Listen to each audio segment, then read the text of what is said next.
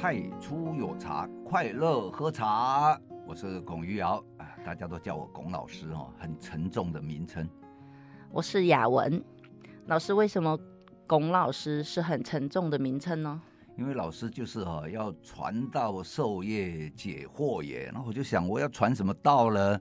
是传这个七传八传，传到最后是变邪魔歪道吗？嗯，呃、太初有道哦，太初有道，那就要。呃，如果太初有道，就开始讲圣经。那太初有茶呢？嗯，很好。来，我们呢还是再来论一下武夷岩茶。哦，岩茶很很大的话题耶。是是是。那么呢，我今天呢会把江湖传说跟邪术分类哈、哦，跟各位做一个比对。嗯，江湖传说，对啊，学术分类。对啊，江湖传说是这样子，武夷岩茶呢，三十六峰九十九岩，然后在景区里面一百七十六平方公里，哎、嗯，这个叫武夷岩茶。嗯，然后再来论呢，这一个什么三十六峰里面呢，呃，玉女峰啊，这个什么呃天心岩呐、啊，哈、哦，开始把这一些山头的名词哦就讲出来。但是哦，三十六峰九十九岩，坦白讲哦，我自己都记不清楚。那你去 Google 的时候呢，其实 Google 也没有人写得很清楚，那是不是这个三十六峰九十九岩只是一个传说啊？到现在呃没有人去数过哈。嗯，我我听说是有三十六峰七十二洞九十九岩嘛，然后还有现在又产生更多的坑、涧、槽、岩、峰。啊，对呀、啊，嗯，所以呢，这个在江湖传说里面呢，我们就会被这一些地理名词哦搞得都七荤八素。再加上武夷山呢，呃，如果是根据他们现在武夷山的这一个茶研究中心里面呢，去细分他们的品种，超过两千七百个品种。哇塞，那这样子，中，呃，还在增加中。那这样子的时候呢，就光讲。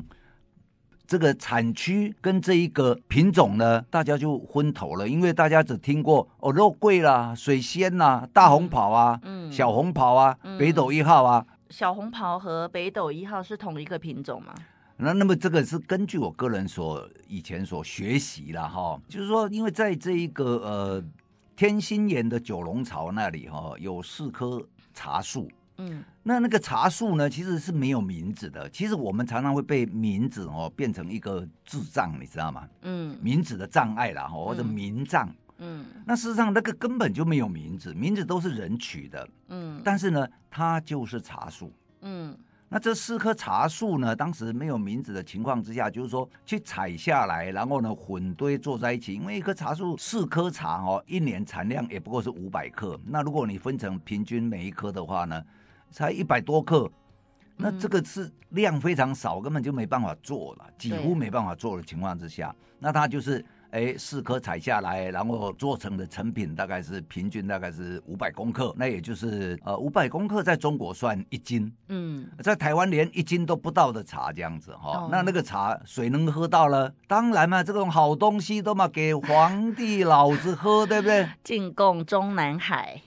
哦，对啊，现在就进贡中南海，以前是给乾隆喝啊。乾隆一喝以后，哎呀，惊为天人，就来一个岩谷花香，然后完蛋了。嗯，啊，什么叫岩谷？什么叫花香？对，哎，然后从此以后呢，武夷岩茶名扬天下，名扬天下，每个人都在讲岩谷，讲花香。那这里面就岩谷就会牵涉到什么土壤的微量元素了。嗯。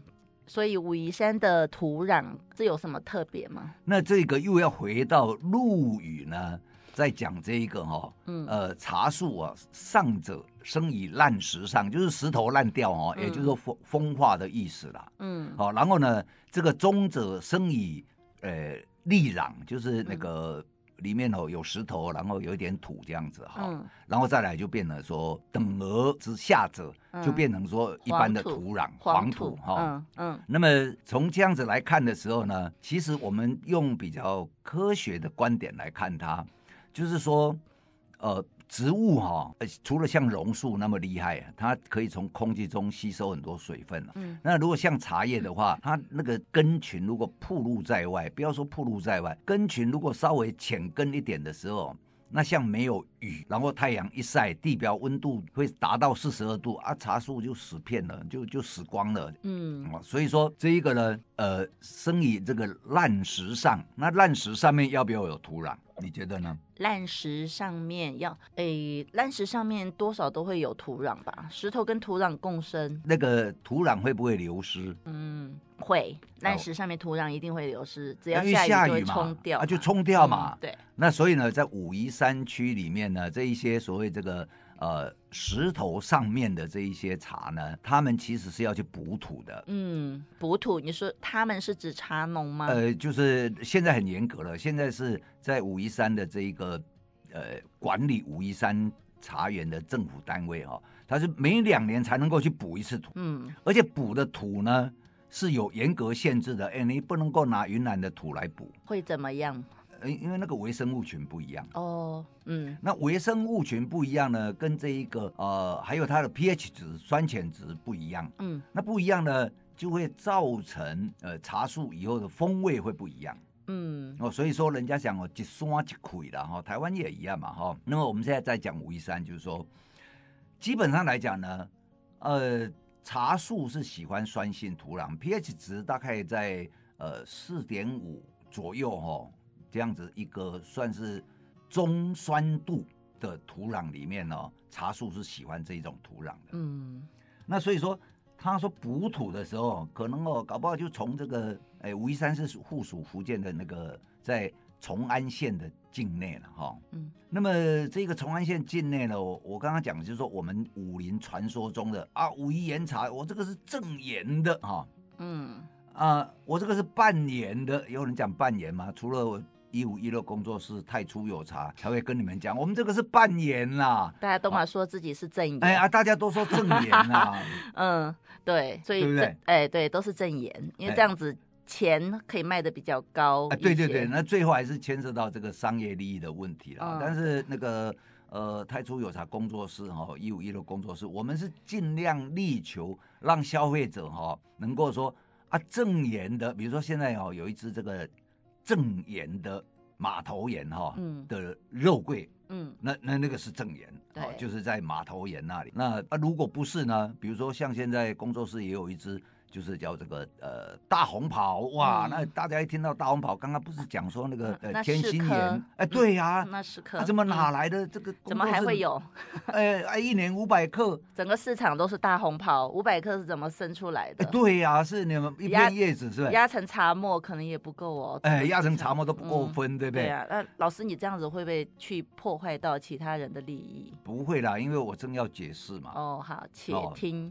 所以说，我们又回到大红袍上来讲的时候，这个传说中武林传说中这大红袍呢，那个五百公克的大红袍啊，其实指的就是特定的那一个地方，那一不是一小撮，就根本就数得出来四棵茶树哈。嗯、那么后来人家把这四棵茶树呢就取名字了，哦，取了呃其中一棵起名叫大红袍，哇，这个很厉害的样子哈。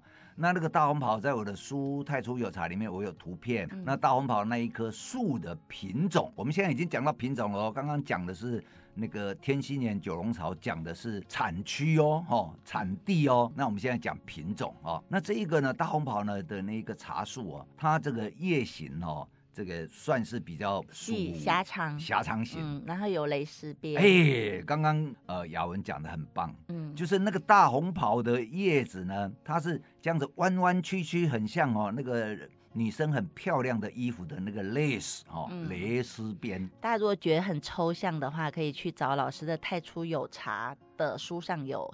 叶子的照片，片对对对对哈，那那个就这样子有 curve 这样子弯弯曲曲的这样子哈，嗯，哎，很像那个大谷翔平丢的球。那么这一个，然后其他呢，有有人就取名字说这个是呃不知春哦，然后有一颗取名叫雀舌，然后有一颗我忘记了哈。哦，所以老师说那四颗人家传闻中的大红袍，只有一个名字叫大红袍，对，其他的名字就是。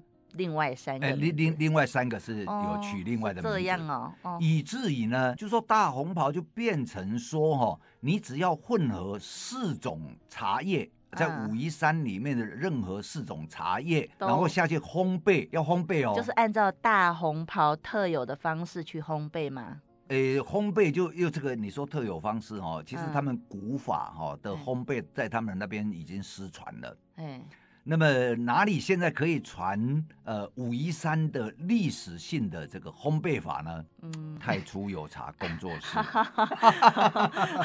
我一下没想起来，哎，为什么、欸、老师为什么这样说？老师你是有去武夷山学过吗？那武夷山他们自己都忘记那个传统烘焙法是怎么烘了，你去学有用吗？老师你怎么会知道呢？可以讲吗？我哈那个有拜一个老师很厉害。哦，应该讲拜两个老师，就是王某某老师嘛？不是，一个老师是吴振铎，另外一个是林富全老师。哦，真的，你拜林富全老，你我知道吴振铎老师是你的老师，对，林富全老师也是你的老师。啊，他写书啊，哦，他的书是你的老师。对啊，我看他的书啊，然后他就变成我的老师啊。所以说，书呢是哑巴老师啊，他没讲话，可是呢，他却记载的很清楚哈。哎，我也有这一本书嘛，对不对？哎，对对对对对。那我去看了这本书，我不是就变你的师妹？哎，对对对对对对对对。啊，这一本书呢？不好意思，这本书是这个一九五四年出版的。跟你年纪差不多大哎。哎，跟我一样大。步入年纪，哎。对，而且那这一本书还比我大一点。嗯。因为我是十月份，然后他的这一本书是比十月份早出版的，所以那一本书。现在呢，如果按台湾税来讲，那本书已经是七十年的书了。哦，所以老师这本书他都在讲岩茶、武夷岩茶的烘焙方式吗？哎，它里面有一个章节谈到这个。哦，真的啊？那我等一下回去一定要好好的把这本书啃一啃。那这个呢，因为我必须哦垄断资讯，然后当做权威了。那如果人家来跟你借这本书呢？嗯，我不借。因为这是你的教科书，哎，因为这是我要垄断知识，这样我才会 建立我的权威，对不对？你看我都敢呛哦。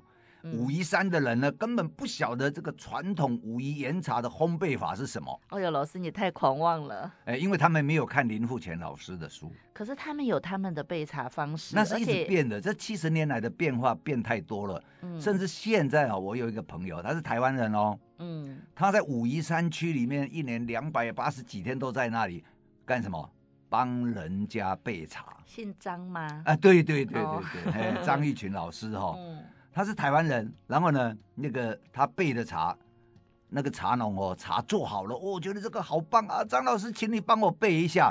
好啊，一斤要多少钱啊？那他又是跟谁学的呢？哎，他有一个师傅叫那个王庆昌哦，不是林富全，不是王庆昌 他们的备法哈、哦。嗯、其实那个王老师他的教的了哈、哦，那他的备法呢，就是香港摇养的传统备法。哦，但是呃，我们现在就是喝茶，我觉得他们现在备法备出来的茶也蛮香蛮好喝的。是啊，然后哈、哦，他那个比如说像香港姚洋，他那个茶的备法呢，其实他也是呃按照武夷山的古法，只是呢，因为现在哦他们生意很好啊，量太大，所以来不及慢慢备，所以就很快的哇噼里啪啦一下就把茶备好了。备好以后哦，就装罐，然后就开始贩售，对不对？嗯、所以呢，我以前啊，我在四十年前呢，买这个遥阳茶行的茶来学习。那学习的时候呢，买他的茶，买来要放三年来喝。啊、要买放三年，不然喝了会怎么样？现要不然就都只喝到火八味啊。那怎么还会卖的这么好？别的客人喝不出来。可是你放三年以后，那个茶呢？超好喝，超好喝。哎，所以消费者就知道说。我买起来，然后放三年，然后呢，我、嗯、那我现在要喝怎么办？去跟别人买人家放三年的来喝嘛？哦，就喝三年前的茶，然后自己这个茶再放三年。哎，对对的，然后今年买十斤啊、然后明年买十斤，后年再买十斤，然后到大后年呢就买今年喝今年买的。嗯，所以呢，你家永远都会囤这个三十斤的呃遥阳的茶。以前的人是这样。以前是以前人是这样子。哦、嗯。哦，那这个。如果说你给它放三年以后，那真的是有一个很特殊的香味跟滋味，那是非常棒的一种觉受。嗯、所以有时候消费者在外面买茶的话，万一买到你认为说啊，这个有火巴味啦，这个有什么味？我告诉你，全市场最有火巴味的就是姚洋茶行。你这样子讲好吗？哦哦，事实上是这样子啊。嗯、但是呢，你买到以后，如果你给它这样子原装给它放好，嗯、放三年再打开，哇！不得了啊！嗯，那还是跟老师学那个没有火八味的茶。呃，哎，古早传统的背法，比如说林富全老师教的是没有火味的，哎，那个也会有火八味。那那要放几年呢？哎，放隔年。哦，只放一年。那个林富全老师教的那个要放一年。哦，所以不是在比没有火八味，是在比谁的火味比较少。也不能这样子讲啊，本来哈就是武夷山的传统，就是说。我今年做的茶，我们一直处理，一直烘焙，一直处理，然后放到隔年茶农哦，放到隔年才会卖出来，这是历史的传统。嗯、好像有一首诗，老师你记得吗？哎，对嘛，就是这个，哎，新茶什么莫沾醇啊，哈，哎，然后呢，这个，呃，家家。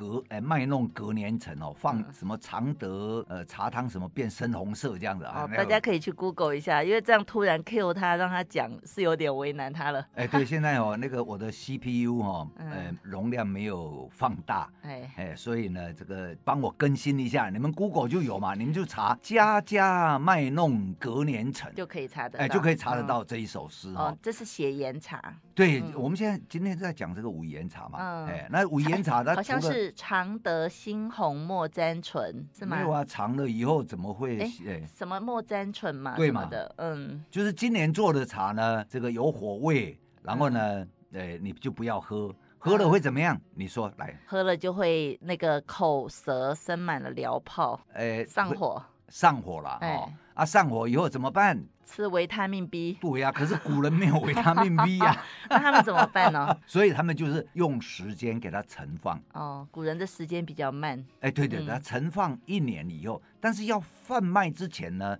他们会有一个复火的动作，就是溜一下，让它哦，呃。呃，重新在我们上一集有讲那个，你现在是在讲你的秘密吗？商业秘密？啊，你你上一集都讲 给人家讲光了，老茶怎么老茶怎么样，让他 那个他怎么，你还记得吗？希望他们没有听，就不会学到。哦，各位，我们哦，我们的节目很像连续剧，你知道吗？各位同学们，老师因为在教备茶都有收学费的。但大家如果有听到，就不来学，学费就可以省了。省下学费做什么呢？欸、来买茶。哎，对对对对对，太好了哈！上一集那个雅文有谈这一个，说如何让老茶哈，哎、欸，叫做苏醒，是不是？对，唤醒，唤、欸、醒。嗯，啊、嗯。那这一个同样的，我们说放了一年以后要卖之前。它那个香气会递减。哎，想到庄子有一个成语，我可以卖弄一下吗？哎，那当然。他讲呆若木鸡，就讲斗鸡。哦、那个鸡刚买回来，如果它很凶很躁，又不服管教的话，就把它关起来，哎，不理它，冷淡它，慢慢的它就变呆了，变呆了。然后比赛的那一天。蓄积了很久的力量突然爆发出来，就会赢。所以那个是醒机，是吧？对，醒机。其实跟这个茶，如果火味也是一样。其实人如果有燥味，可能也是这样对待，让他先 calm down 一下。啊，对对对，你那个那个火气上来了，想要生气，没有关系，你这个气哈，你可以生，隔了一年你再生。你先冷静，你先自己在家里冷静一下。哎，对对对，一年后你再来生气哈，这样都还来得及啦。哎，不要太急，哎，慢慢来。OK，好。那叫人的觉醒。嗯，那这一个呢，要复活哈，就是说你要卖要茶要出售之前，因为那个经过一年以后，它的湿度会增加，嗯，然后再来它的香气会递减，哎，然后对，就很麻烦。那这个时候就要开始呃给它复焙，嗯，哦，那复焙呢，我们把它称为现代的语言叫做唤醒。哎，等一下，老师，你说如果第一年火味很重，放一年就可以喝了。对，那这个时候还不需要复焙。理理论上了哈，理论上是要复焙完，放一年复焙，然后再贩卖。那这个是我现在讲的理论上，是因为这是历史的事情。嗯，那现在呢？呃，都是用什么真空包啦？其实武夷岩茶不要真空包，都碎光光了啊！真的、啊，我还在想说，我们工作室那只马头岩要不要用真空包？哎、欸，不可以啊，那个、哦、因为我很担心它会潮湿啊。你那个那个真空哦，压下去以后，那个武夷岩茶你刚弄好以后，就不是很很酥脆吗？水分很少。真空是用抽的啊。对呀、啊，用抽啊，然后一抽的时候就会压到啊，就会唰，哎、哦，很像在泡这个潮州泡。哦。哎，泡潮州功夫茶就会就会断掉。那么在香港呢，他们在复焙完以后，哈，在整个复焙茶的过程里面，会不会断？欸、你觉得呢？会，会啊。嗯、所以如果是买香港的茶，它一罐茶里面，你会觉得刚开始从上面那个整片叶子这样泡泡泡到最后说，奇怪，怎么都是茶沫呢？老师，我觉得你今天是来得罪人的吗？没有，我是在 讲现象。哦，那香港的茶叶呢，他们都很均匀的，几乎就是三分末七分茶。哦，是潮州泡要这样子泡啊？是的，那个哦，你那个整叶的，你还要把它捏一下。捏成这个三分末七分茶，我可以问原因是什么吗？因为磨的时候哈，我们要用科学的角度来看，这个体积越小，接触面积越大，所以它释放的这个茶汤滋味就越快。哦哦，那你三分末呢，就是让它这样啪一下子释放出来，然后那个整叶的慢慢释放，然后呢，这一个呃断一半的，呃就比较不慢的释放，然后快的。呃，不慢的跟慢慢的综合起来，就形成一杯很好喝的茶。哦，那它制茶的那个方式有什么不同吗？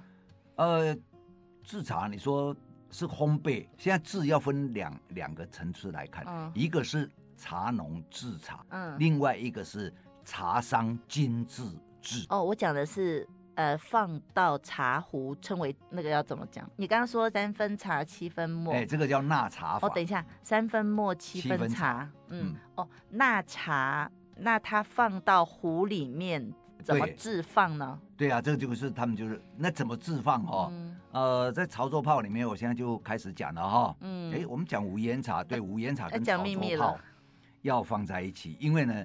潮州炮哈，你拿那个高山乌龙去给他什么 三分末七分茶，我告诉你，他头都昏了，你知道吗？用榔头敲吧。啊，对对对 对，那个捏不碎的，嗯。所以呢，那一个我们刚刚就是说，呃，比较细碎的，然后这个中碎的跟这个 whole leaf 哈全叶的，嗯，那么就有几派的这一种放茶叶的方法，嗯，有一派呢就是那个中碎的放底下，嗯，啊，然后呢比较碎的。